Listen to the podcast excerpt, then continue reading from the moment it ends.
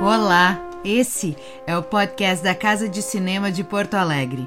Esta primeira temporada integra o projeto Fique na Casa, que disponibilizamos gratuitamente diversos títulos produzidos ao longo de mais de 30 anos para que você possa assistir em casa. Serão 30 podcasts para contar a história do cinema feito aqui. Durante mais de três décadas, já são 25 longas, 14 médias, 33 curtas, 18 séries e mais de 200 episódios, em 8.349 minutos de material produzido. Nestes anos, muitas pessoas participaram da história da casa e essa seleção é uma maneira de celebrar e homenagear os profissionais que já passaram por aqui e construíram essa trajetória conosco. E agora, além de poder assistir algumas dessas produções no nosso canal no Vimeo, você também poderá conferir curiosidades e detalhes de cada uma dessas obras pelo nosso podcast. E no episódio de hoje, Ilha das Flores. Este não é um filme de ficção. Existe um lugar chamado Ilha das Flores. Deus não existe. 1989. O ano começava com a chegada do mais recente estado brasileiro, o Tocantins. O cruzado é substituído pelo cruzado novo, e na Dinamarca é celebrado o primeiro casamento civil entre homossexuais. Por aqui, realizávamos o primeiro curso de introdução a fazer cinema como uma atividade de extensão na URGS. Depois de 29 anos sem eleições diretas, o Brasil elege Fernando Collor para presidente, enquanto os alemães derrubam o Muro de Berlim depois de 28 anos. A casa de cinema estava lá, com Ilha das Flores. Dizem por aí que até pouco tempo tinha um pedaço do muro guardado entre os prêmios e souvenirs em algum lugar na casa. Um tomate é plantado, colhido, transportado e vendido num supermercado, mas apodrece e acaba no lixo. Acaba? Não. Ilha das Flores segue até o seu verdadeiro final, entre animais, lixo, mulheres e crianças. E então fica clara a diferença que existe entre tomates, porcos e seres humanos. Rodado em Porto Alegre, de 7 a 16 de abril, o filme tem roteiro de Jorge Furtado, produção executiva de Mônica Schmidt, Gibaces Brasil e Nora Goulart, direção de fotografia de Roberto Enquim e Sérgio Amon, direção de arte de Fiapo Bar, música de Geraldo Flack, direção de produção de Nora Goulart, montagem de Gibaces Brasil, Ana Luísa Azevedo como assistente de direção e o grande Paulo José como narrador. A hoje diretora Dainara Toffoli iniciou sua carreira no cinema em Ilha das Flores, onde foi estagiária de produção do filme. Ela conta como foi a sua participação no projeto. Participar do Ilha das Flores foi uma experiência fundadora, assim. Eu acho que me moldou como profissional. É, eu era estudante de jornalismo, entrei no jornalismo muito nova, com 16 para 17 anos, né, na faculdade. Era uma coisa que eu gostava intuitivamente, mas durante a faculdade eu fui me aproximando muito do audiovisual, né, através das aulas do professor Carlos Cobb e também das aulas de fotografia do Gerbasi. E eu sabia que o Gerbasi também fazia cinema. Por quê? Porque eu acompanhava os festivais de cinema desde cedo, desde muito pequena. Tomei coragem, fui pedir para o meu professor de fotografia, para o Gerbasi, é, se ele tinha alguma vaga, alguma coisa, algum filme que estava acontecendo. E ele falou que tinha sim um curta que estava começando a ser produzido e me deu o telefone da casa de cinema e falou para eu falar com a Nora. Eu liguei de um orelhão na época é, e fui lá conversar com a Nora e acabou que eu entrei para a equipe do filme, assim como estagiária.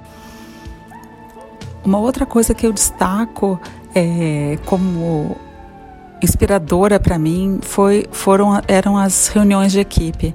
É, o que eu percebi é que tinha muito respeito Uh, entre todo mundo e que todas as ideias eram bem-vindas, todo mundo muito integrado, todo mundo sabendo muito o que tinha que fazer, é, com dúvidas, mas uh, com tinha confiança tinha uma confiança mútua ali, né?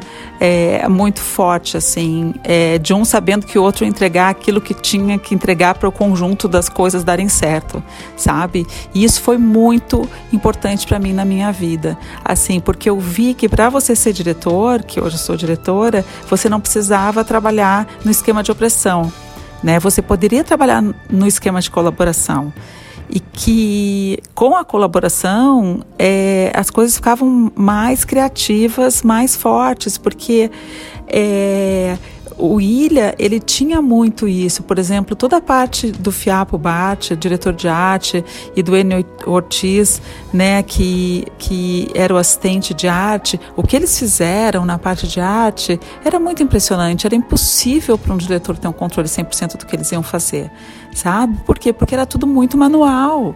E, inclusive, por exemplo, aqueles tabletops, eu me lembro, nós no estúdio, né? Imagina, a primeira vez que eu estava no estúdio de filmagem, é, foi muito impressionante para mim. Eu olhava tudo assim, meu Deus do céu, tentando ser uma esponja, assim, para absorver tudo, tudo, tudo que estava rolando. Mas eu me lembro do Fiapo, a gente com um monte de revistas, pilhas de revistas, e daí o Enio falar, ou o Fiapo falar assim: a gente precisa de bocas. Daí vai, boca, boca, boca, procurando boca, procurando, serve essa, serve essa, daí passava. Então era meio que uma linha de montagem. Mas uma outra coisa que, que me impressionou também é que eu aprendi o low tech, que para sempre foi importante na minha vida, assim, foi uma coisa que eu sempre admirei e tentei usar todas as vezes que eu consegui e acredito muito. A gente estava montando a abertura o set para fazer a abertura, o, o título Ilha das Flores, né? Que é um traveling que vem uh, um traveling que se aproxima de um globo, da, do globo terrestre girando, e daí acende uma luz e faz ilha das flores, né? Tem uma máquina de fumaça também, e daí rola uma máquina de fumaça e corta lá para dentro do tomate.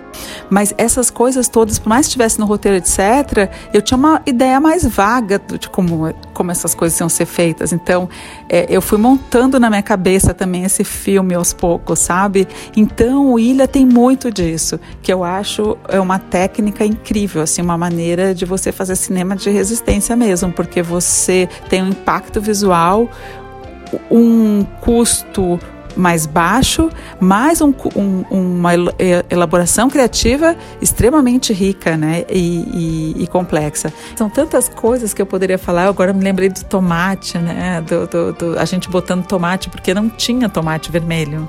Na, quando, a gente for, quando nós fomos filmar, é, no no senhor Suzuki, né? Uh, não tinha tomate vermelho. A gente tinha plantação de tomate, mas tinha muito tomate verde. Ai, foi muito engraçado. Ai, não sei, um filme sempre tem é, muitas, sei lá, muitos Uh, coisas pitorescas, né? É, essa é uma das coisas pitorescas do Ilha, assim, a gente tem que colocar os tomates vermelhos nos pés de tomates do, do senhor Suzuki. Uma outra coisa que para mim foi muito importante também foi ter na equipe, eu tinha muita relação é, com a Nora Goulart, que foi tipo minha madrinha para o resto da vida, e e a Ana Azevedo. Então, eram duas mulheres em, na linha de frente, assim. Eu falo sobre a questão de gênero aqui, sabe? Então, numa primeira experiência para mim no cinema, eu já entrei num lugar onde o gênero já era um pouco mais equilibrado né? Porque você tinha uma equipe de homens e mulheres importantes. Eu tive a sorte de entrar num filme com figuras femininas muito importantes na equipe, né? E isso foi importante porque, de uma certa maneira, do Ilha das Flores para frente, eu segui trabalhando com a casa de cinema, eu segui sendo assistente da Nora de produção e assistente da Ana de direção, que me deu a primeira chance de ser assistente de direção, quer dizer, ela me ensinou a ser assistente de direção, assim como a Ana, a Nora me ensinou a ser assistente de produção So. Durante a pré-pré, né, do Ilha, eu fiquei muito próxima do Giba, porque a gente passava muito tempo junto, indo nos lugares, fazendo reunião, e eu tinha carro, então eu levava ele. E daí eu pedi para ele se eu poderia ser, eu poderia acompanhar a montagem. É, falei com a Nora também e eles permitiram. E não tinha assistente de montagem, então era ele montando e eu ali de meio estagiária, é, sem ser estagiária, mas eu acompanhei toda a montagem é, que foi feita em Porto Alegre, que foi a montagem de imagem né? Porque a gente estava numa moviola do Iacine, que tinha uma pista de imagem e duas de som. Aprendi muito é, na ilha com o Giba. É, o Giba, ele, além de ser um excelente montador, que todo mundo sabe, enfim, ele já era um excelente montador é, na época do Ilha das Flores, né? Que faz muitos anos. E ele é um cara muito organizado e ele é incansável, assim, né? Quando você vê a narração do Ilha, você vê o roteiro do Ilha, que tem uma narração como guia, fica parecendo até que ah, é, praticamente está montado no roteiro. Não, não é assim. Ilha das Flores estreou em 15 de junho no Festival de Gramado, onde foi ovacionado pelo público que lotava o Cine Embaixador. E uma coisa que para mim foi muito reveladora foi a primeira exibição do Ilha, que eu tinha visto o filme a última vez projetado na Moviola e foi muito forte o clima, né, o envolvimento que o som trazia.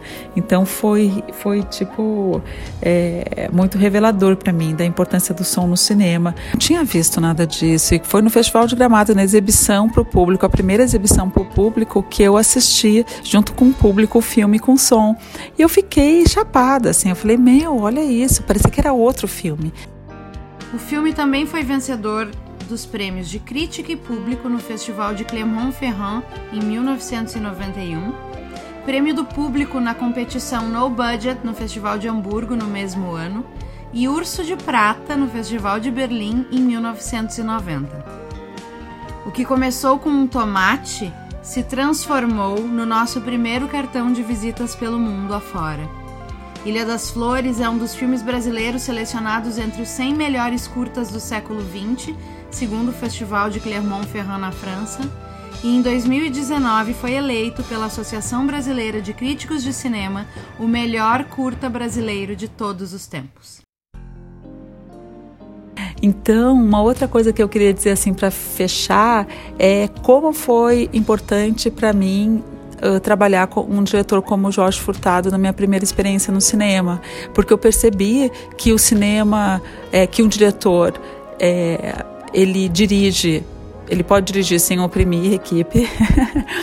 eu percebi o quanto o roteiro é importante, o quanto o diálogo entre roteiro e, e, direção é importante, né? Se uma coisa, o Jorge sempre dizia, ah, se tem um problema, não existe problema de produção que o roteiro não possa resolver. Claro que isso tem, né? É uma frase meio genérica, mas assim é também um caminho, né? Porque você não pode deixar de fazer um filme é, por causa de uma questão de uma cena que você acha que você pode ter, talvez mudar a cena, né? Então isso fez com que eu ficasse esperta para essas coisas, assim, para que a gente não pode ser intransigente. Um diretor não pode ser intransigente, porque ele, se ele é intransigente, a vida dele vira um pesadelo e a vida de toda a equipe que está com ele vira um pesadelo.